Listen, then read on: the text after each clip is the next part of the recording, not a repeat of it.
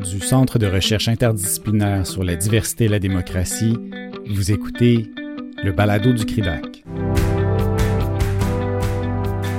Le colloque virtuel John Burroughs, la Constitution autochtone du Canada, tenu les 8 et 9 avril 2021, a donné lieu à des échanges passionnants que cette série spéciale du balado du CRIDAC vous donne l'occasion d'écouter ou de réécouter. Dans cet épisode, les discussions entre les panélistes Sébastien Gramont, de la Cour fédérale, Lorne Sussin, de la Cour supérieure de justice de l'Ontario, de Christine Zuni-Cruz, de la Faculté de droit de l'Université du Nouveau-Mexique, et de John Burroughs, professeur à la Faculté de droit de l'Université de Victoria, le tout présidé par maître Paul John Murdoch de Murdoch Archambault, et ce dans le cadre du panel Les tribunaux et les traditions juridiques autochtones. Before we open it up to questions from everybody, I'm going to abuse my role as chairperson a bit and ask some uh, direct questions to our speakers. I, I mean, I, I don't want to get too philosophical, uh, Grammond, but there's a there's a recognition or there's a legitimacy, um, and I like I said in in the beginning, I find you navigate that those murky waters of the the the relationship between is indigenous law legitimate on its own or you know does it need non-indigenous institutions you know to, to come to life and exist independently i take it very inspirational that you just take it for granted that it exists independently of, of anything else we did something kind of radical a couple years ago the cree nation with the Innu of Mashteuiatsh. Um, I think you might have heard of it. We had a overlap discussions, and um, my grand chief at the time asked what could he offer the Innu in discussions. And we said, well, we know they're in discussions of a land claim with federal and provincial government, so uh, offer them sovereignty. And he's like, what do you mean offer them sovereignty? I said, well, recognize their sovereignty, even if it's inside our territory. What, what do we care? Canada claims sovereignty, Quebec claims sovereignty, one other group claims sovereignty. What difference is it going to make? But I said, but don't tell our other lawyers. They're going to hate that idea. So he agreed, uh, and a treaty was negotiated between the Cree Nation and the Innu of Mashteuiatsh. The interesting thing was when we got to translating it, that's when the real negotiation started. And that's when it actually became really kind of grassroots. We presented to Quebec. Thank God they trusted us somewhat in that they didn't freak out. We told them we've done something with the Innu. We're going to keep working together, getting our relationship solid. And when we're ready to talk to you about the implications of our treaty on you, we'll let you know. So uh, relax. but I almost feel like that's kind of the next step to the different, you know, the different ways you talk about Indigenous law making its way into the into the Canadian legal system and Canadian courts. Because for sure, some point, some forestry company is going to complain that what we've negotiated between ourselves infringes on their rights. So I, I, guess I'm asking you a little bit about the future and and have I really made a mess and sh- should I go back and clean it up? Merci beaucoup. Alors, je, vais répondre en français, mais je veux juste corriger quelque chose. Jean-Paul parle toujours que, je lui ai appris des choses et que je. Mais c'est l'inverse en réalité. Et, si euh, je reconnais la légitimité du droit autochtone, c'est en grande partie grâce à lui, grâce aux au, cours qu'on a donnés ensemble, mais trompez-vous pas, c'est lui qui faisait la plus grosse partie et euh, où il a démontré euh, à, nos étudiants qu'il existe un, système juridique de gestion du territoire. Euh, et il, nous a tout expliqué comment ça fonctionnait, comment c'est un, ordre juridique qui est effectif, qui fonctionne même si l'État ne le reconnaît pas ou le reconnaît seulement en partie. Alors, cette découverte-là, c'est principalement grâce à John Paul que je l'ai faite. Là. Alors, je, je, lui dois beaucoup là-dedans. dans la capsule, j'ai remercié les cris, là, de, qui j'ai beaucoup, les, les, je veux dire, de qui j'ai beaucoup appris, mais je dois aussi euh, remercier les cris. Et évidemment, la question, c'est où allons-nous dans quelle direction ça va, je ne peux pas nécessairement le prédire, mais je peux quand même dire que oui, si on, on reconnaît davantage l'autonomisation des, ordres juridiques autochtones, ça va permettre une discussion entre autochtones du genre de celle que, que, Jean-Paul vient de mentionner, c'est-à-dire des, discussions directes entre les Inuits et les Cris. Dans un cas comme celui-là, ce sont les, euh, en tout cas, il y a un potentiel pour que le droit autochtone prenne la première place et les questions de droit canadien deviennent euh, accessoires. Évidemment, qu'est-ce qui arrivera quand euh, une entreprise privée va, trouver qu'elle est lésée par ça? On, verra et je ne veux pas faire de prédiction. Mais c'est sûr que même si les progrès sont lents, faut quand même mesurer le chemin parcouru depuis l'époque là où euh, John Paul voulait me montrer euh, qu'est-ce qu'il avait appris là, lors du programme de, de pré-droit à Saskatoon. Et euh, à cette époque-là, on se place il y a plus de 20 ans, on n'aurait pas pensé à un colloque comme celui d'aujourd'hui, on n'aurait pas pensé qu'on pourrait parler des sources de droit autochtone, de sa reconnaissance de façon aussi euh, large. Et, si on peut le faire aujourd'hui, ben, je pense que c'est en grande partie euh, grâce à l'ouvrage de, John. Mais il faut continuer le travail et euh, résoudre les questions juridiques qui vont se poser au fur et à mesure. Et je pense que les juristes autochtones vont jouer un rôle de plus en plus grand dans la, prise de décision à ce sujet-là. merci beaucoup. Uh, so I have a follow up question for Justice um, Sossin. I'm coming back to that that sentence I, I really like, and I'm I'm tying it to the the the optimism I found in in the conclusion of your of your video statement. One of the most difficult things I find in work is that that tension you described. Sometimes it's an issue, sometimes it isn't, but just the fact that the tension's there with regards to the inherent the inherentness of of the of the power to make indigenous laws. You know i find that anytime there's tension in a room creativity and imagination are the first to to suffer. Um, so i'm in a big hurry just like everybody else to find a way to get get rid of that tension as soon as possible. And could we please move on from the issue of, of legitimacy? I was wondering what exercises or what tools or instruments do you feel are, are going to be the most useful in in trying to find ways to, uh, I guess, deflect that tension. Thank you. Uh, merci. Bonjour à tous. Uh, je suis très uh, reconnaissant uh, de faire uh, partie de cette conférence et je, je, sais qu'elle sera une catalyseur pour de nombreuses de conversations importantes à venir. and I'm especially um, grateful to uh, to have this discussion on the occasion of uh, the translation of uh, Canada's Indigenous Constitution, and uh, it had a profound impact on me as uh, as much of John Borrows' work and the discussion over the last couple of days has been terrific. I've learned a tremendous amount, and I really like that question because, of course, there are two ways to view that tension.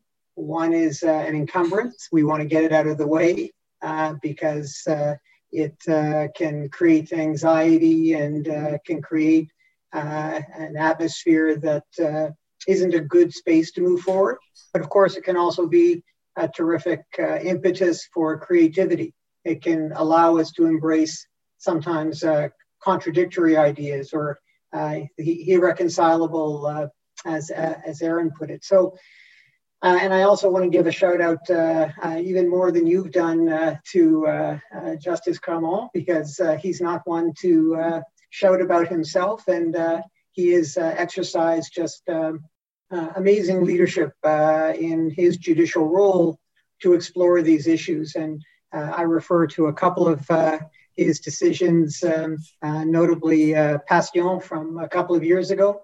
He released one, I think, a week or two ago, Bertrand which uh, is also a really important uh, meditation on what John uh, Borrows mentioned uh, how to create dispute resolution when you can't control the venue. Uh, the parties may go to a, an internal dispute resolution body, they may take direct action, or they may go to a court, as the parties did in the case before Justice Grammond. And while he, uh, I think it's fair to say the legitimacy of Indigenous law is not in question uh, in, in his and other judgments, uh, that's not to say that whatever is put forward as Indigenous law is accepted as such. And that really becomes the challenge uh, for the courts, how to distinguish uh, what has legitimacy uh, and what is contested, and therefore a court has to resolve in some way. So, for example, in the Bertrand case, uh, Justice Grammond focused on the consent of the community, which was a protocol that was well accepted to determine if, in this case, uh, change to the election law uh, was accepted as uh, uh, as the law of that uh, community, and found in in that particular case that it wasn't. So that opens up, of course, an important space for judges as well as others to learn the protocols of uh, the very diverse sets of uh, nations and communities that may come before courts with competing claims as to what uh, Indigenous law is and isn't. But it also, he uh, has done this uh, very well a couple of times uh, to say, well, this is the easy case where what's before me is a code. It looks, you know, like it was drafted similar to other statutes or other legal instruments. But of course, Indigenous law may not look like uh, a legal instrument that judges are familiar with. It may come in very many forms through very different media, uh, may be expressed uh, in, in ways that, again, we don't uh, always have easy ways to accommodate in the court uh, or judicial proceedings. So while uh, Justice Grammond is the rock star of the federal court uh, on these questions and uh, has the admiration of many other judges around the country for his authenticity and transparency in struggling with this, I'm not sure I would trust all of my colleagues with the weighty task of determining, identifying, exploring, and applying Indigenous law not to mention the thorny questions of what legitimacy courts have to do so, to second guess uh, what uh, might be the, uh, you know, the uh, internal process of a community to determine how to live with each other, how to live with the environment around them. And yet, with these legitimacy tensions, we're nonetheless thrust into that role.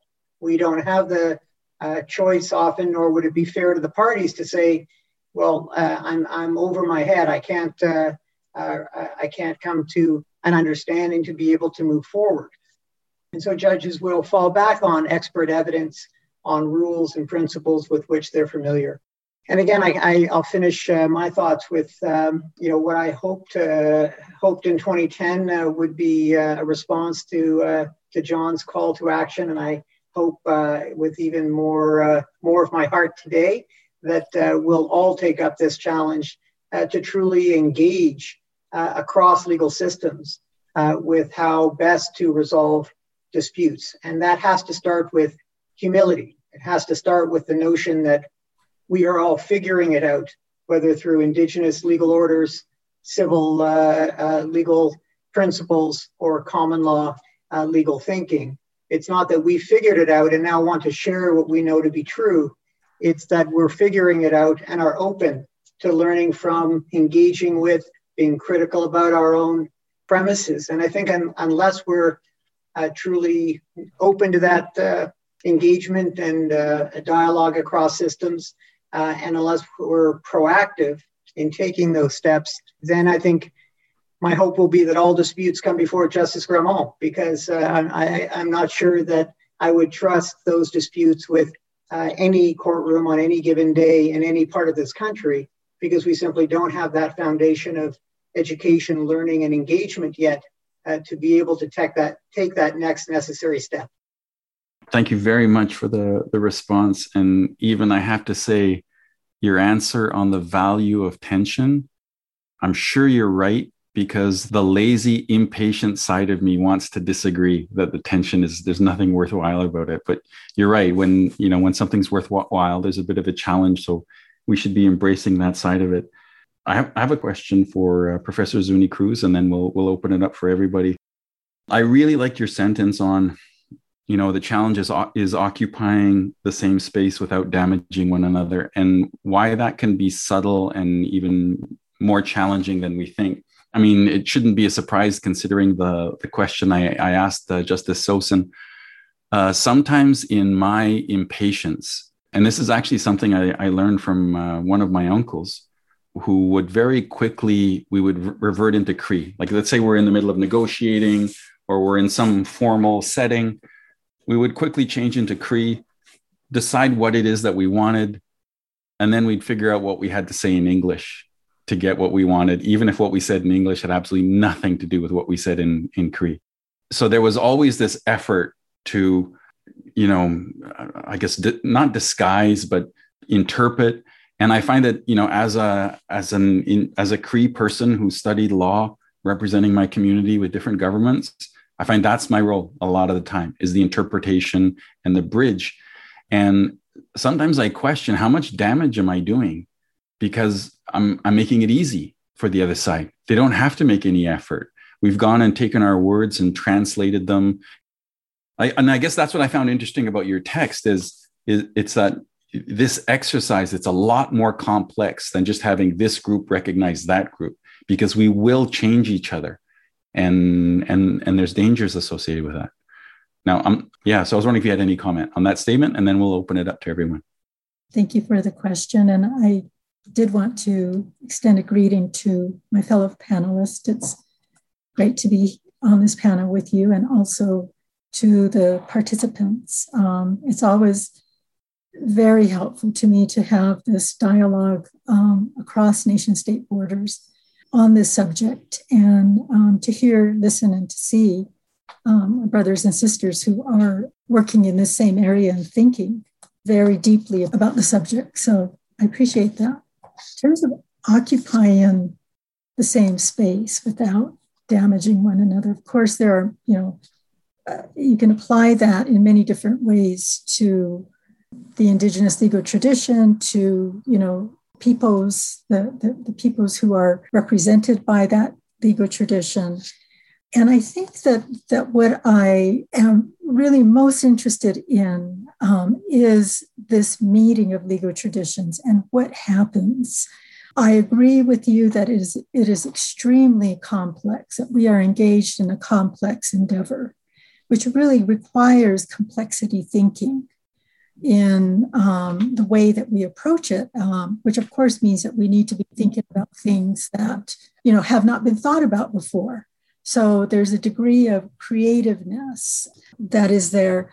But I think that what I was trying to capture, what I was hoping to capture, was this this um, need for us to be extremely mindful and aware of the legal traditions and what happens when they meet.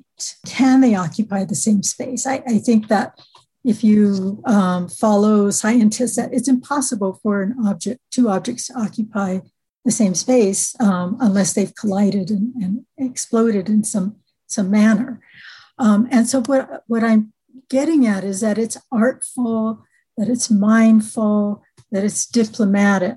And that ties into this idea of um, recognition in the sense that, of course, Indigenous peoples recognize their law. They know it exists. It exists today. It exists. It's got a long thread going back to, you know, the origin of time, um, time immemorial. We know it exists. What needs to occur is this acknowledgement and recognition by nation states. And I'm not talking only about the United States and Canada, of course, and, and, others have alluded to the fact that this is really a worldwide issue. Indigenous peoples are global peoples. And so it's really, um, you know, a question for every nation state that has Indigenous peoples within its population.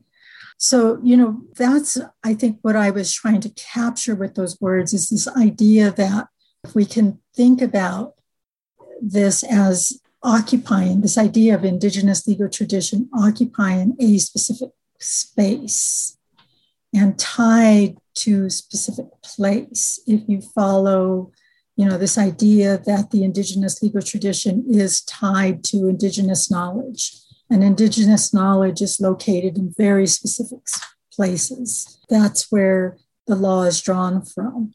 Then you get this idea of specific space and place and that um, of course, our history includes, you know, the, the history of colonization. And so we've had settlers join us in this space. We've, we've had very reduced spaces. You know, our Pueblo Holidom, Holidom um, is much more extensive than the territory that we actually control and occupy. And so, in that sense, you know, this space that we consider to be this land that we consider to give rise to our law is, in fact, also occupied by others. And so, I, I think, Paul, that, that really is what I was seeking to underscore. Um, that, you know, it's a very deliberate, mindful way that that we need to be going about this and, and i'm really speaking from i think largely my experience as a pueblo jurist um, you know having sat on sat on pueblo trial courts you know early in my career after graduating from law school and then later on appellate court bodies intertribal court as well as my own pueblo communities um, appellate court body and thinking about these court systems that were adopted or introduced into Indian country that really were our, our common law courts. And um, common law courts in Indian country, uh, you know, for Indigenous people who um, have an Indigenous legal tradition that is completely different and separate from that common law. And that, that you know, that's in part the way that I began viewing this tension that we've been speaking about for the past two days, that there is a tension between uh, legal traditions and um, we need to be mindful and thoughtful about how, how they work. And uh, of course, my interest is, is in not damaging the Indigenous legal tradition. They definitely instill in me a greater reverence for the, the work that, that we've all taken on. Écoutez la suite du colloque John Burroughs, la Constitution autochtone du Canada, dans les balados du CRIDAC. Merci d'avoir été à l'écoute. À la prochaine.